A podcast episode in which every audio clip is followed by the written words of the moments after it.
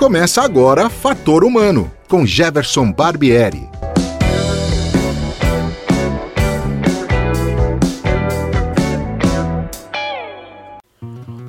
Olá, hoje é dia 26 de março de 2021 e a 35ª edição do Fator Humano está no ar. Ainda comemorando o mês das mulheres, atravessamos o Oceano Atlântico e fomos até Londres conversar com uma bióloga que decidiu fazer a sua pós-graduação fora do Brasil. Em suas andanças por terras europeias, ela aprendeu os caminhos de como procurar os programas mais adequados para sua formação. A partir daí, criou o Instagram Pesquisa pelo Mundo, que conta suas experiências e, também, compartilha informações com aqueles que têm as mesmas pretensões e dúvidas. Seja bem-vinda, Beatriz Dias Barbieri.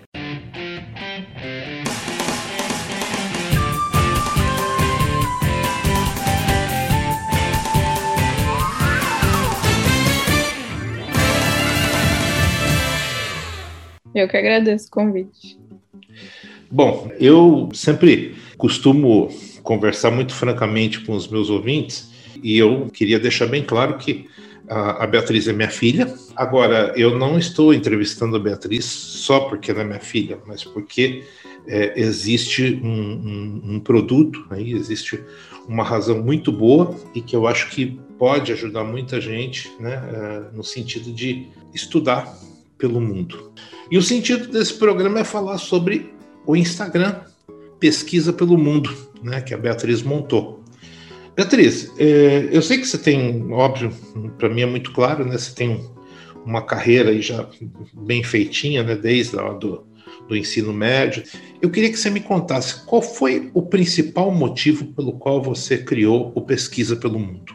Bom, a ideia veio, na verdade, durante a quarentena, que começou a surgir diversas iniciativas de pesquisadores que estavam se reunindo, que estavam discutindo, e por conta né, de ter ficado impossibilitado essa questão de viajar, de se encontrar, começou a acontecer muita coisa online. E daí eu fiquei com vontade de compartilhar um pouco disso que eu estava vendo, das iniciativas que as pessoas estavam fazendo. E daí eu pensei que o Instagram seria um, uma rede social que seria legal de estar tá podendo compartilhar esse tipo de informação. E daí, conforme eu fui pensando né, nos, nos tipos de conteúdo que eu queria compartilhar, para mim ficou muito claro assim que poder compartilhar com as pessoas como foi é, a trajetória até eu conseguir ir para o exterior, quais, quais, foram os passos que eu tive que tomar, é, seria uma boa para poder ajudar mais pessoas, porque pelo menos quando eu comecei era um processo assim que não era muito claro, eu não sabia onde procurar as oportunidades, eu não sabia que tipo de documentos que eu tinha que enviar, se eu teria que fazer alguma prova ou não. Então eu não tinha nenhuma ideia de como fazia para fazer um mestrado, um doutorado, uma pós no exterior. Então, começou, veio dessa, dessa vontade de querer compartilhar e de ajudar mais pessoas que agora estão né, nesse mesmo lugar que eu estava alguns anos atrás. O fato de estar tá dentro de um ambiente de pandemia, muitas das coisas ficaram muito tempo fechado, tudo. Isso de alguma maneira impediu que os processos de aplicações para estudo no exterior é, ficassem parados? Você sentiu isso? Ou essas coisas funcionaram normalmente mesmo em épocas de pandemia? Eu acho que inicialmente alguns trabalhos no laboratório pararam, porque na, na primeira onda que teve, até onde eu sei, principalmente aqui na Inglaterra, ficou só o essencial, então só quem estava trabalhando com pesquisa do coronavírus estava podendo dar continuidade no trabalho, e o resto teve que parar e trabalhar de casa. Agora, conforme as coisas vieram retornando, e mesmo agora com a segunda onda, as atividades no laboratório têm continuado normalmente. Então, a gente vai para o laboratório, faz os experimentos de rotina que precisa, e geralmente o que não precisa ser feito no laboratório está sendo feito de casa. Em relação ao processo seletivo, eu não senti que teve um grande impacto. Teve sim é, atrasos né, nos processos seletivos, até mesmo no meu caso pessoal, como o laboratório trabalha com desenvolvimento de vacina, eles tiveram que né, dar uma atrasada no processo seletivo, então demorou um pouco mais. mas até onde eu sei, não teve nenhum processo seletivo que foi completamente parado por conta da pandemia. Então, as oportunidades ainda estão aí. Tá, talvez um pouco mais complicado, mas com certeza tem oportunidade sim. E principalmente complicado por conta desse fechamento, quer dizer, a situação do Brasil está muito caótica e, consequentemente, está é, tá fechado né, o, o trânsito de brasileiros para para fora, né, para a Europa, Estados Unidos, esse tipo de coisa. Né? Então, é, isso realmente é um elemento que, que impede um pouco né, as pessoas de, de se locomover, mas de qualquer forma, como você disse, os processos continuam. Beatriz, você já passou por alguns desses processos, né?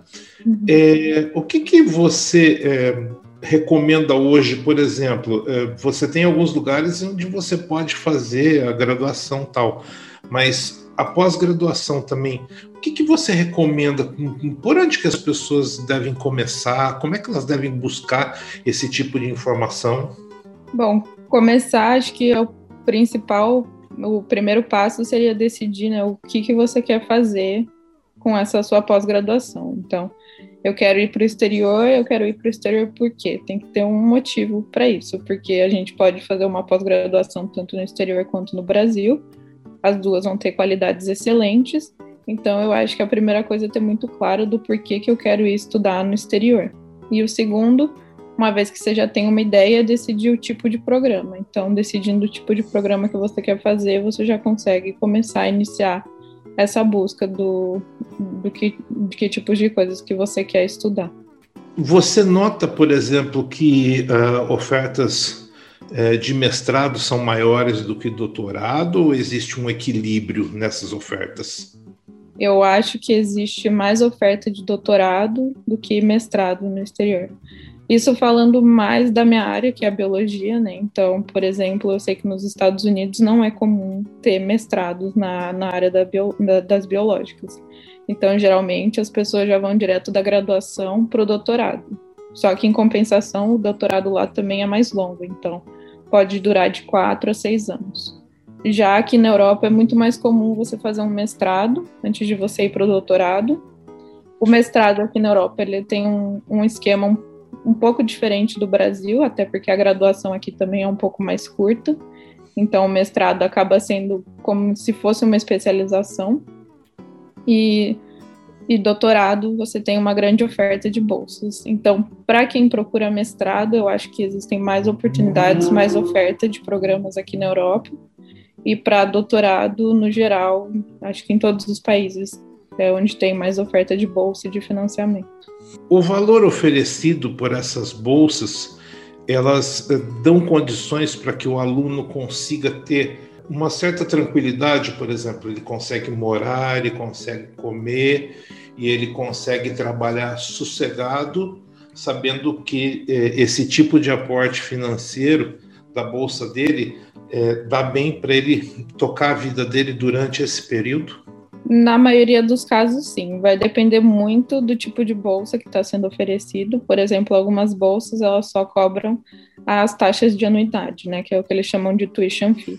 Então, por exemplo, esse tipo de bolsa só vai cobrir o que a gente chama como se fosse a nossa taxa de matrícula, e daí o resto do custo de vida fica por conta do aluno.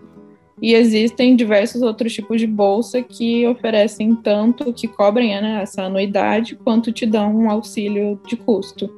Então, por exemplo, no mestrado tem o programa Erasmus Mundus, que eles oferecem um tipo de bolsa que cobre não só a anuidade, como também cobre todos os custos, tanto os custos mensais, né, que você tem para se manter no país, quanto também para viajar até o destino, né, da, da onde você vai fazer o seu curso de mestrado. E aqui na Europa também tem um programa muito grande de doutorado, que é o programa Marie Curie, e que também o valor que eles oferecem é suficiente para cobrir tudo que você precisa para se manter no país. E até onde eu sei também, nos Estados Unidos, as bolsas de doutorados que eles oferecem também é suficiente para cobrir todos os custos de vida.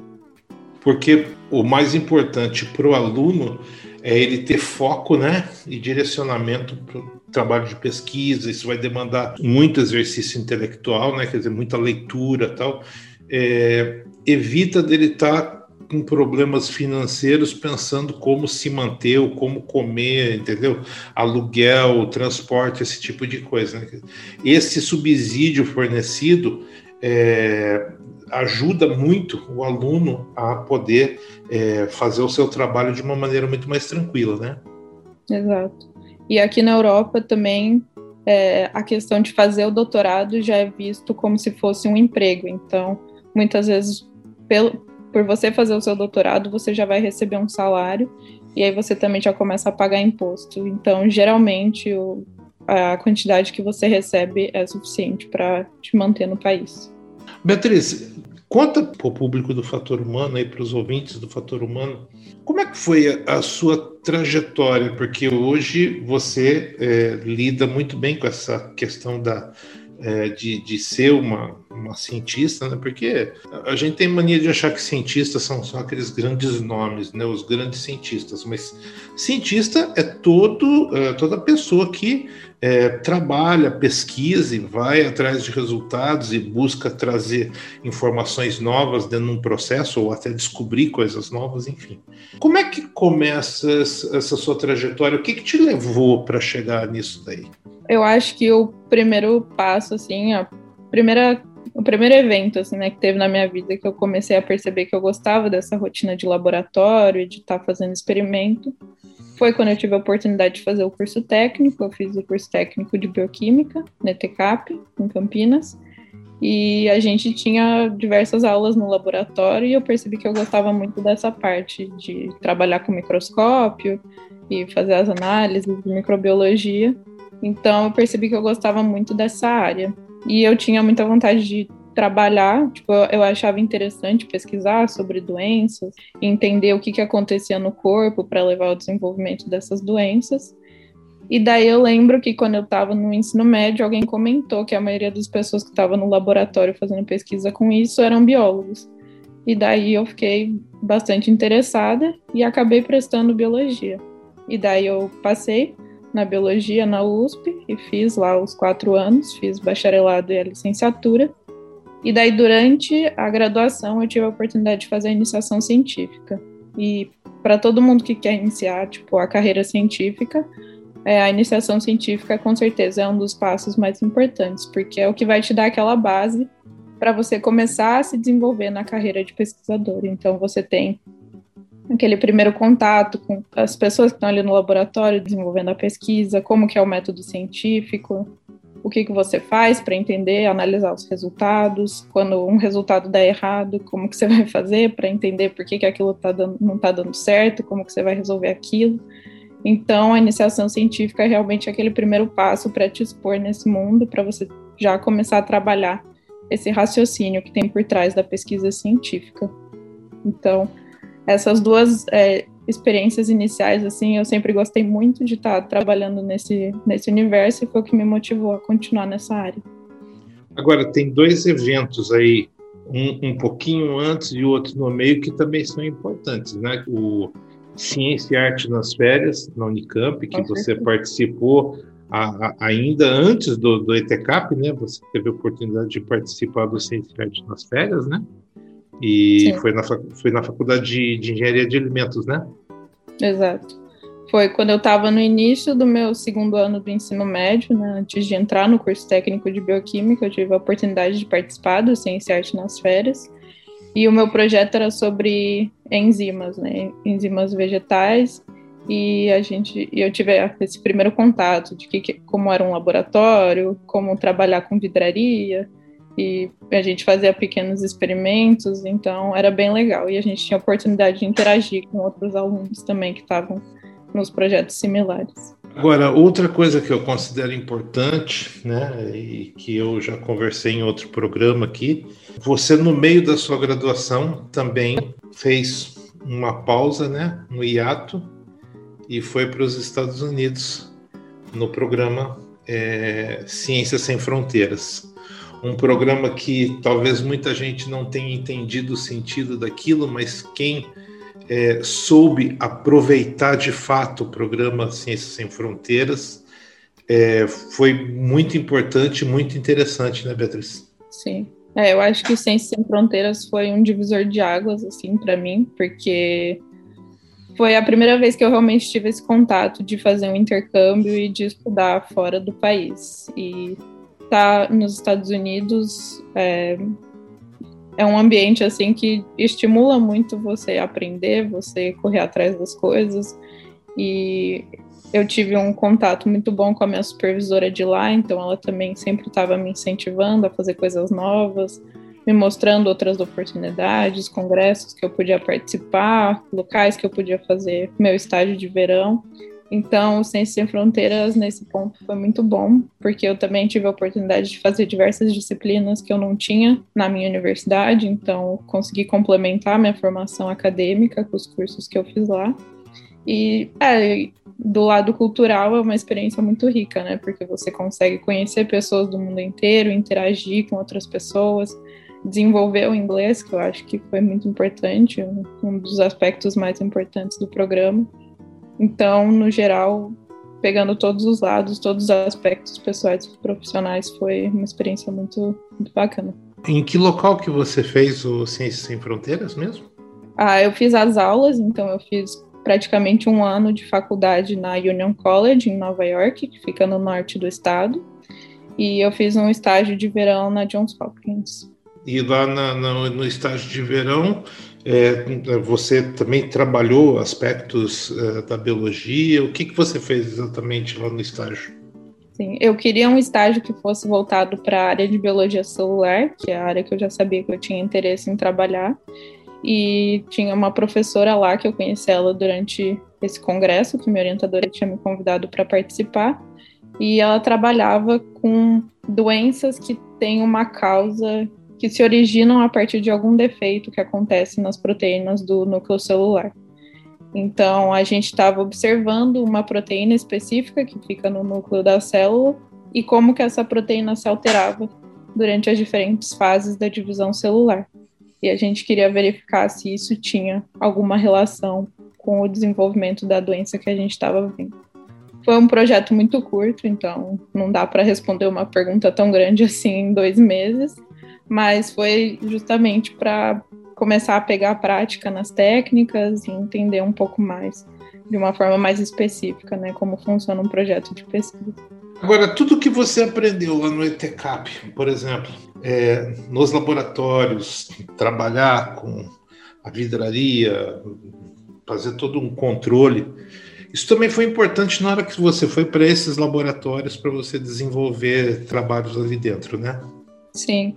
É, o, o, aspecto que é muito legal do colégio técnico é que você sai do ensino médio, você já sai ali com uma certa bagagem, né? Então, a primeira vez que eu pisei num laboratório, não era a primeira vez que eu estava pisando num laboratório para fazer um experimento. Então, você já vem com uma certa prática.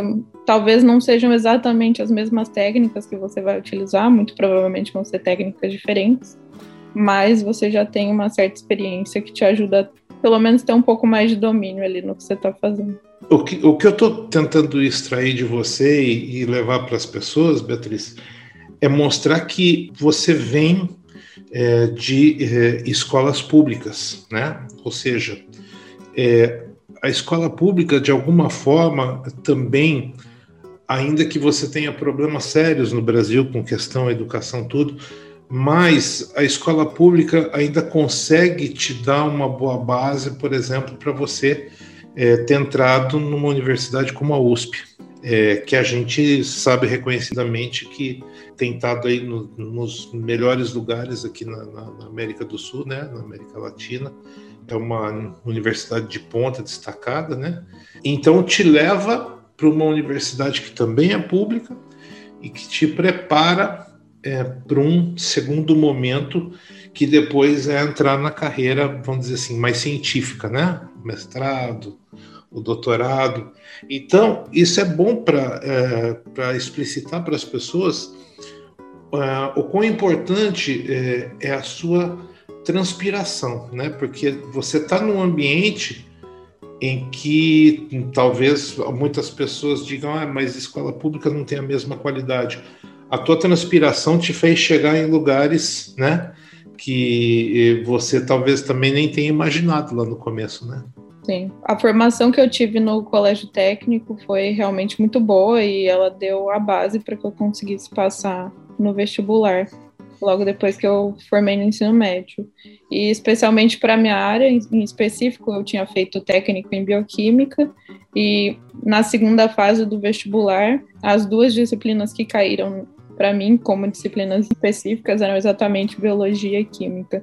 Então, com certeza ter essa formação complementar ajudou bastante na hora de prestar o vestibular. E eu tenho muitos outros colegas também que fizeram o curso comigo e sempre estudaram em escola pública que também conseguiram passar na universidade. É claro que não é simples, né? As, cada um tem sua uhum. realidade, a gente também não pode generalizar, mas eh, também não acho que é impossível. Fator Humano, com Jefferson Barbieri. E a escolha pelo mestrado, como é que se deu? Porque aí começa o, o fator é, internacionalização. Como é que se dá esse processo? Como é que você encontrou o programa que você queria? Conta um pouco para a gente, porque isso também está lá no Pesquisa pelo Mundo, né? Você dá esse passo a passo lá, né? Mas conta um pouco pessoal. Então, depois que eu finalizei o Ciências Sem Fronteiras, eu tinha voltado para o Brasil para finalizar, eu tinha que terminar o meu curso, né, a graduação. Só que eu tinha gostado muito da experiência que eu tive nos Estados Unidos e eu queria conseguir estudar fora de novo, porque eu tinha gostado muito da experiência e eu achei que fazer uma pesquisa no exterior, um mestrado, um doutorado, também ia agregar bastante para minha formação. E daí eu justamente porque eu tinha feito Ciências Sem Fronteiras, que era uma bolsa que vinha do governo brasileiro, eu não sabia como procurar financiamento fora, eu não sabia como procurar o financiamento fora do Brasil. Então, e eu, na, na época o Ciências Sem Fronteiras já tinha sido encerrado, então não tinha mais essa opção de eu tentar a pós pelo Ciências Sem Fronteiras.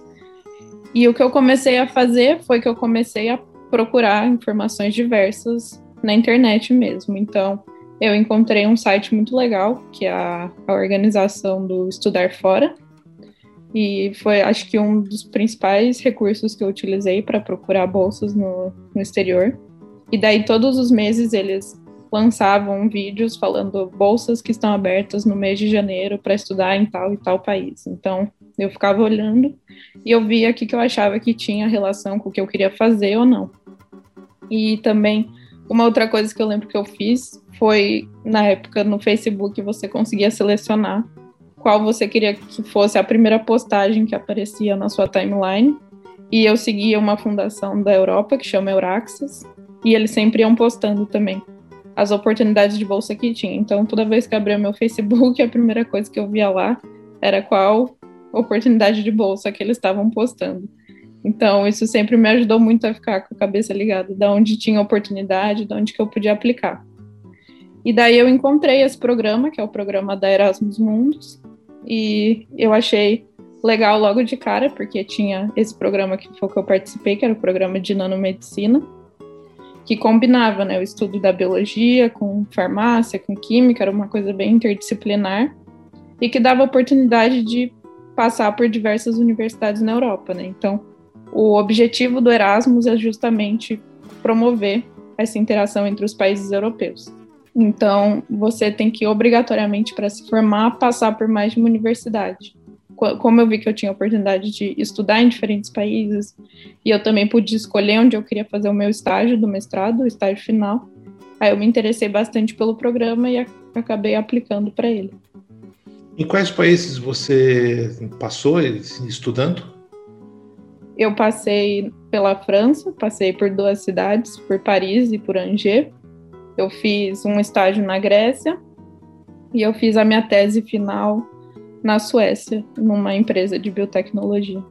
Eu quero só mudar um pouquinho o viés, porque todo mundo que possa estar escutando pode achar que tudo são flores, né? Quer dizer, ai que legal, Grécia, França, Estados Unidos, tal você paga um preço por isso, né? Que é você estar tá sozinha, né? Assim como muitos estudantes brasileiros, né, deixam a família e partem em busca, né, do, do, do sonhado diploma, tal, é, e essa experiência toda. Só que é, tudo bem, nós temos hoje a tecnologia, ajuda, facilita, mas não é a mesma coisa que o contato. Como é que foi? Você já estava na Suécia quando ah, aparece a questão da Covid-19, né? Uhum. Como é que foi esse período para você, é, principalmente tendo que ficar reclusa, né? É, mais fechadinha, mas indo para a empresa para fazer o, a, a, sua parte, para trabalhar, para desenvolver. Conta um pouquinho dessa experiência, Beatriz. Sim, é, a situação que eu estava foi uma situação bem única, né? Porque hum, quando a pandemia começou, eu acho que a Suécia foi um dos únicos países que adotou medidas que iam na contramão do que todos os outros países na Europa estavam adotando. Então, mesmo a gente estando lidando com um vírus que era completamente novo, que ninguém sabia como, como que era a dinâmica de propagação, de contágio, a, a Suécia, o governo da Suécia decidiu por não decretar lockdown, por não aderir ao uso de máscara. Então, foi uma situação bem estranha, assim, porque você via que tinha tudo aquilo acontecendo, tinha todo um movimento para tentar parar, para tentar que as pessoas se mobilizassem contra, que ficassem mais em casa. E lá, na verdade, eu, vi, eu vivi uma realidade totalmente ao contrário. Então, nos primeiros momentos, assim, foi bastante tenso, assim, a sensação que eu tinha era de tensão mesmo, de ter que trabalhar mesmo com tudo aquilo acontecendo. E, na verdade, assim, eu trabalhava mais sozinha, não tinha muitas outras pessoas ali no laboratório que eu dividi o espaço, mas ainda assim é, querendo ou não, você está saindo de casa e você está se expondo. Então, era uma situação bem complicada. E assim continuou por todos os meses, até que eu decidi que eu iria escrever minha tese de casa, e eu acabei pegando mais tempo para fazer a escrita da tese do que a gente tinha inicialmente planejado. Então, é uma situação bem complicada, principalmente porque a gente não tinha medidas do governo também que, de certa forma, trouxessem um certo nível a mais, uma camada a mais de proteção para quem ainda estava tendo que sair de casa para trabalhar. Andou muito de bicicleta? Muito. Deixei de pegar o ônibus e comecei de bicicleta para o trabalho. E qual foi a sensação de é, defender a sua dissertação via Zoom? É, foi estranho, porque a gente tinha toda aquela expectativa, né, de que iria to todos os alunos iriam se reencontrar e a gente ia ter uma cerimônia para comemorar que a gente tinha se formado. E no final acabou sendo tudo online, né, e tudo via Zoom. E em termos de apresentação, acho que eu não senti tanto, mas eu acho que uma vez que a apresentação acabou e só foi fechar a tela do computador e não tinha comemoração, não tinha para onde sair, não tinha não tinha como comemorar, não tinha muito o que fazer, então foi um pouco estranho, porque parece que não deu aquela. Não virou a página, não consegui fechar o capítulo totalmente como a gente estava esperando. Então, foi uma, foi uma comemoração diferente. O próximo passo, que é o que você acabou de entrar, foi, uh, no meio dessa pandemia toda, foi a busca pelo doutorado, né? E como é que foi esse processo e tendo toda essa pressão psicológica, essa distância da família, é, distância do namorado, enfim, conta um pouquinho como é que foi, porque a gente não pode simplesmente olhar só as, pontualmente né, as questões só de você está é, tá, uh, inserida em alguns processos importantes de pesquisa, mas existe a parte pessoal, né? E a gente tem que levar em conta isso, que isso é muito importante, principalmente na época que nós vivemos, né? Como é que foi esse processo de entrada no doutorado? É, essa questão de. É uma decisão pessoal mesmo. Por isso que eu disse no começo que tem que ser muito claro do porquê você quer estudar no exterior, porque principalmente agora, durante a pandemia, fica claro que você abre a mão de estar perto das pessoas, da sua família, das pessoas que você ama. Então, você tem um, um ganho muito grande de um lado, mas você também tem uma certa renúncia de outro lado. E quando eu estava finalizando o mestrado, eu estava gostando de fazer o meu projeto de pesquisa, né, o projeto final, a tese, e eu sabia que eu queria continuar para um doutorado, mas eu também sabia que o doutorado ia exigir muito de mim, que seriam três, quatro anos trabalhando no mesmo projeto. Então eu não queria aplicar com muita pressa e acabar num projeto que não tinha muito a ver comigo. Então, um, um, semestre mais ou menos antes de terminar o mestrado, eu comecei a pesquisar as bolsas e eu usei aquele site que eu comentei, que é o Euraccess, que é uma iniciativa muito legal da União Europeia, em que eles vão postando todas as oportunidades de bolsa de doutorado que tem disponível. Então eu comecei a pesquisar e eu fui aplicando aos poucos para as coisas que tinham interesse. Só que por conta da pandemia também o meu processo seletivo foi bastante demorado. Então era para eu ter começado inicialmente eles falaram que era para começar em torno de abril, julho de 2020. E eu fui começar só no final de novembro, quase dezembro de 2020. Então, foi um processo um tanto caótico, assim, sem saber quando ia chamar para entrevista, depois sem saber se ia ser chamado ou não, quando que eu iria começar. Então, acho que até o ponto de eu realmente começar o meu projeto foi muito mais difícil do que eu tinha imaginado inicialmente. Fala só um pouquinho sobre é, qual é que é o seu, o seu projeto e onde você está desenvolvendo ele. Então, eu, como eu já tinha feito mestrado nessa área, que era de nanomedicina, eu tinha bastante interesse em continuar trabalhando com isso, porque meu maior interesse de pesquisa é justamente trabalhar no desenvolvimento de novas estratégias terapêuticas. Então, a nanomedicina ela surge como um campo muito promissor nessa área. E daí eu encontrei esse projeto que era sobre desenvolvimento de vacina de RNA utilizando nanopartículas e, na verdade, quando eu apliquei para esse projeto, foi lá para janeiro, fevereiro de 2020, então eu não fazia ideia do que ia acontecer com a pandemia, e muito menos que a gente ia ter vacina de RNA aprovada, assim, então pouco tempo depois disso. Então acabou sendo uma grande coincidência eu ter aplicado para esse projeto logo quando teve todo esse desenvolvimento na área. E o meu projeto é a gente busca desenvolver novas nanopartículas para criar essas vacinas de RNA. Você está nisso, mas eu sei que você tem até um certo outro objetivo, né? Você sempre é, gostou de trabalhar com câncer, né? Sim. Isso é uma conversa que a gente já teve em outras oportunidades.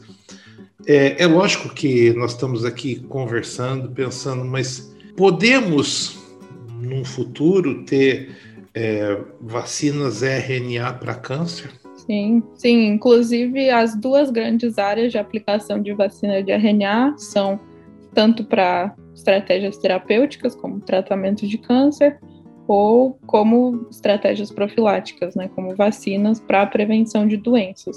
Inclusive, já tem até pesquisas que já estão em estágio de ensaio clínico de vacina de RNA para câncer, então, com certeza, é uma possibilidade. Bom, Aí, voltando para o Pesquisa pelo Mundo, é, a gente acompanha, eu tenho visto que nesse mês das mulheres você é, tem colocado muita coisa sobre mulheres cientistas, né? É, tá muito legal. É, assim, é, faz uma propaganda agora mesmo. Qual é que é o diferencial do Pesquisa pelo Mundo? É, por que, que você acha que as pessoas entrando lá vão ter é, determinadas respostas? Como é, qual foi o carinho que você preparou tudo isso para as pessoas? É, eu acho que o grande diferencial, né? Existem diversas pessoas falando sobre né, estudar fora na, nas redes sociais, na internet no geral. O grande diferencial é a experiência pessoal que cada pessoa tem, né? E o que, que a pessoa traz ali de bagagem para poder compartilhar. Então, tudo que eu escrevo, eu tento trazer um pouco da minha perspectiva pessoal, de como que eu acho que aquele problema que eu tive, como que eu superei esse problema e como que eu posso estar tá passando isso para outra pessoa. Então, é justamente isso, de tentar trazer um pouquinho do que eu passei para poder auxiliar outras pessoas que estejam com o mesmo problema. E eu estou sempre aberta para conversar, para tentar ajudar quem está com dúvida, que não sabe nem por onde começar a pesquisar um programa. Eu estou sempre aberta para conversar, pode me mandar mensagem, que eu fico bem feliz de responder. Como é que as pessoas te localizam lá no Instagram? No Instagram é arroba pesquisa pelo mundo, ou também se pesquisar pelo meu nome, Beatriz Dias Barbieri, também encontra. Muito bem, Beatriz, muito bem. Daqui três anos, quem sabe, nós voltamos a falar sobre o seu doutorado, né? É, é, isso, é, isso é coisa de pai, né? Mas, é, não, na verdade é que tem muita coisa a ser dita ainda, porque com a, com a história da pandemia, muita coisa surgiu e, assim, as pessoas não têm, têm a menor ideia. É, falam muitas coisas é, assim, sem conhecimento nenhum, né? É, por exemplo, as vacinas RNA, né? A gente sabe que elas começam a ser pesquisadas na década de 90, né? Sim. Então, é assim, todo mundo pensa que é uma coisa nova, que vai implantar um chip no seu cérebro e que vai ler toda a sua mente, entendeu? Essa coisa, né? Maluca, né? É, não, as vacinas RNA são pesquisadas desde a da, da década de 1990. Então, elas não são nenhuma é, no mundo científico não são nenhuma novidade. Né? Elas são novidades porque começam a ser aplicadas agora em função da necessidade que se construiu aí de termos vacinas para uma pandemia que assolou o mundo. Mas ela não é nenhuma novidade do ponto de vista que muita gente já deve ter lido trabalhos e trabalhos sobre as pesquisas que ocorrem no mundo, né? É, eu... E você está Pode falar. Não, eu acho que tudo que é novo traz né, uma certa insegurança, né? As pessoas não sabem como vão ser. Até a gente estuda, né? É que quando começaram a falar, ah, vamos ter vacina e vamos aplicar vacina, a gente teve a revolta das vacinas, porque as pessoas pensavam como que vai injetar um vírus em mim e eu vou ficar protegida. Então, no começo acho que tem muito disso, da gente tentar entender, né? Tentar conversar. Eu acho que ter dúvida, talvez ter um certo receio é até normal, mas o que a gente não pode é não ter a discussão e não, não perguntar, não, não entender quais são as dúvidas das pessoas e tentar realmente ter um diálogo. Legal, Beatriz, legal. Olha, foi muito legal ter esse papo com você, né? Ao longo da vida a gente já teve inúmeras conversas, né? Mas é importante que a gente vá fazendo esse tipo de diálogo para ir atualizando o que está acontecendo e eu acho que, assim, é, independente de ser minha filha ou não, eu acho que você tem é, muito que contribuir. E muitas outras pessoas e muitos outros jovens cientistas como você é, têm muito a contribuir. Afinal de contas, vocês são a nova geração que vai dar as cartas do jogo daqui a alguns anos, né? Ah, outras gerações vão saindo e novas vêm surgindo. Isso é, um, é, é cíclico, né? Isso acontece não tem, não existe como segurar, né? não existe, aliás, nem se deve, porque é o novo que sempre vem e que sempre traz uma contribuição. Então, eu primeiro eu queria te agradecer, né, por ter aceitado o meu convite, conversar com o, público do Fator Humano, e eu espero que eh, isso suscite em muitas pessoas a vontade de ir lá e conhecer seu Instagram, porque ele está muito legal mesmo, tá? Muito legal mesmo. Às vezes as pessoas pensam que é, ah, o Jefferson tá lá olhando o Instagram da filha tal. Eu me surpreendi na última vez que eu fui ver, porque assim eu senti um, um, uma evolução, um crescimento muito grande, né? E eu senti que você tem, é, fora essa questão de ser uma cientista, você tem uma questão muito importante que você gosta de dividir as informações fazer a divulgação, seja ela científica, seja ela de, de dados, seja ela de, é, de processos abertos, enfim, é, você tem essa preocupação de trazer uma contribuição para outros que vêm, né, e dividir é, como chegar nisso. Né? Eu garanto que é, talvez vá ajudar muita gente nesse processo. Né? E o, a globalização juntou o mundo. Né? Então, hoje a gente fala de estudar fora, não é também nenhum bicho de sete cabeças. Né? Muita gente consegue fazer isso, e isso é importante, inclusive, nessa troca de experiências de cultura, e a gente começa a entender o mundo, por que, que é o mundo. Né? Então, Beatriz, obrigado mais uma vez, tá? É, eu espero que você tenha sucesso aí com pesquisa pelo mundo, fora o sucesso na carreira profissional, na vida pessoal, óbvio, mas eu espero que o Pesquisa pelo Mundo dê uma boa decolada e ajude muita gente. Obrigadão, viu? Eu também espero. Obrigada a você. E até a próxima. Até, se Deus quiser, até a próxima, né? Bom, hoje eu conversei com a Beatriz Dias Barbieri, não por acaso minha filha, né? Mas foi um papo extremamente é, profissional e que contou uma trajetória e que culmina com esse Instagram Pesquisa pelo Mundo. vai lá, dá uma fuçada, é, leia, principalmente você que está aí no começo da vida acadêmica, que está no começo ali da, da, das escolhas, sabe? Eu sempre digo que eu acho é, muito maluco é, um jovem, 17, 18 anos, ter que escolher uma profissão que vai fazer até os 60, 70 anos de idade, né, que são as aposentadorias. Mas existem coisas que ajudam nesse processo, né? E o Pesquisa pelo Mundo eu tenho certeza que esse é um deles. Então é isso. Semana que vem a gente volta com mais um papo interessante. Mês das Mulheres. Esse mês eu estou fazendo questão de entrevistar só mulheres, né?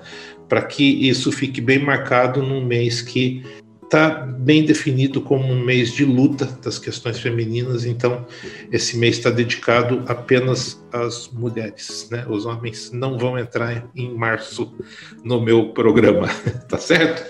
É isso aí. Um grande abraço a todos e até a próxima semana. Fator Humano volta numa próxima oportunidade. Até lá!